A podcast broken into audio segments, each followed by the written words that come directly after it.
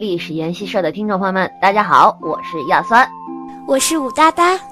咦，师妹，你今儿是不是出门晚了呀？来这么晚？今天出来的时间和往常是一样的，只是今天路上堵车了。哦哦，堵车。哎呦，最近这个马路确实是越来越堵了。虽然说这个马路越来越宽，高架路也越来越多，但是还是赶不上现在汽车保有量的发展啊。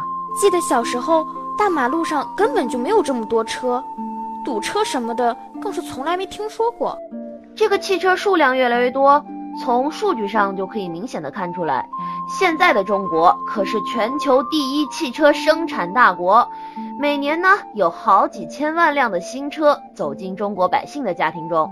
现在中国已经有三亿本驾照了，说是全民老司机也不为过啊。是啊，道路上的车多了，报名驾校学车的人也越来越多了，考试难度逐年增加。现代人想考个驾照可真是越来越难了。我要是早生几年就好了，考试竞争就没这么激烈了。那你为什么只想早生几年呢？你应该想生活在民国时代，那个时候啊，不仅不会被整天堵在路上，而且老司机还有很高的社会地位呢。天啊，原来汽车已经在中国的路上跑了这么多年了。我在课本上学到的中国造的第一辆车是五十年代啊，那之前的司机们开的都是进口车吗？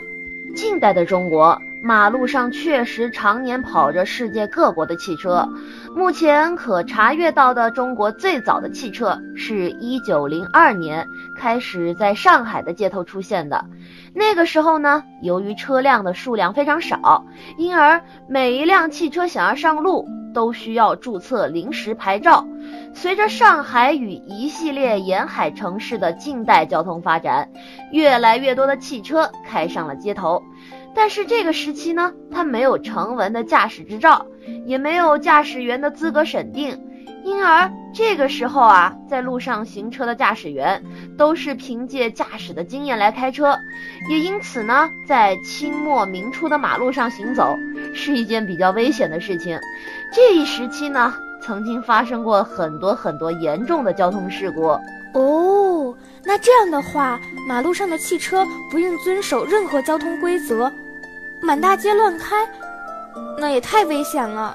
是啊，在这种情况下，一九二八年，北平市政府出台了交通守则；一九三二年，汉口市政府出台了市街交通管理规则，一系列的道路交通安全规章开始确立。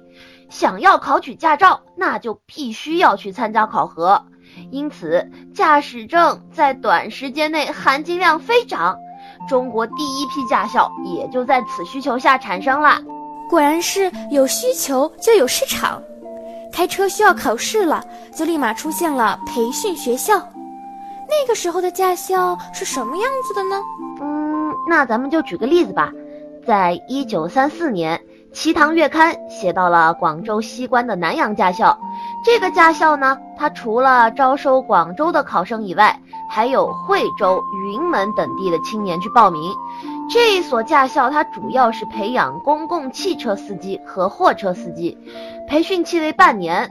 半年后呢，选送成绩比较好的学员去参加广州市公安局组织的驾照考试。一旦拿到了驾照啊，这些学员就会被广东境内的运输公司和客运公司抢走，月薪呢在七十块毫洋左右。也就是五十块大洋，这个在当时是非常高的收入啊！看来那时候驾驶员是抢手货哦，市场需求旺盛，是朝阳行业。在那个年代啊，无论是驾校学员还是驾校的教练，都是收入体面、备受尊重的高级技能人才。当时呢，也就是一九三四年，广州的车床工人。平均月薪才是三十块豪洋，轮船工人二十六块，建筑工人二十五块，码头的力工平均月薪才是十五块豪洋，电机修理工拿的比较多，四十六块。他们都没有汽车司机的收入优厚啊，所以对当时的年轻人来说，去驾校学开车绝对是一项理性的选择。三十年代的驾校还有很多就直接设立在校园里，就比如说上海的光华大学，他们学校的学生经常利用课余的时间来学开车，每天下午抽出时间练习一个小时，在一个月以后呢，参加学校内部举行的驾驶测验，通过了以后就可以领到一个驾驶徽章，这个徽章啊。代表着学校对学员的信任与鼓励，凭借着徽章就可以参加正式的驾照考试，可以得到加分哦。能吸引那个年代的大学生去做驾驶员，一定是有优厚的待遇和前途。民国时代，对于穷人的孩子来讲，有了驾照就可以找到一份收入比较高的好工作；对于高收入阶层和达官显贵的孩子呢？他们家中不缺钱，甚至也不缺车，所以对于他们来说，学车和拿驾照更偏向于兴趣。那个时候啊，江浙地区的驾校多半拥有教会背景，有些教会大学自身就办有驾校，或者是有驾驶培训班。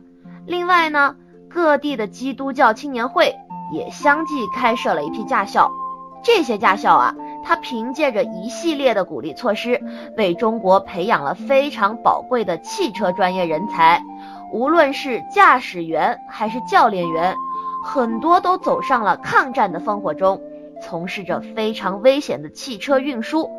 就比如说上海的爱国司机胡阿毛，他在一二八事变以后被日军搜出了驾驶执照，然后呢被胁迫运输日军军火。哎呀，胡阿毛他直接将军火汽车开下了黄浦江，与同车的日军同归于尽，极其壮烈啊！看来那个时候的驾驶员还是专业技术人才，不像现在人人都会开车，驾驶证的含金量就降低了。呃，在我看来，推动全民当司机的，不仅仅是因为人们的收入增加了，有多余的钱去购置汽车。主要还是因为科技进步了，汽车的价格逐步下降。一个小小的驾驶证背后还能看出中国近百年的转型和变迁呢。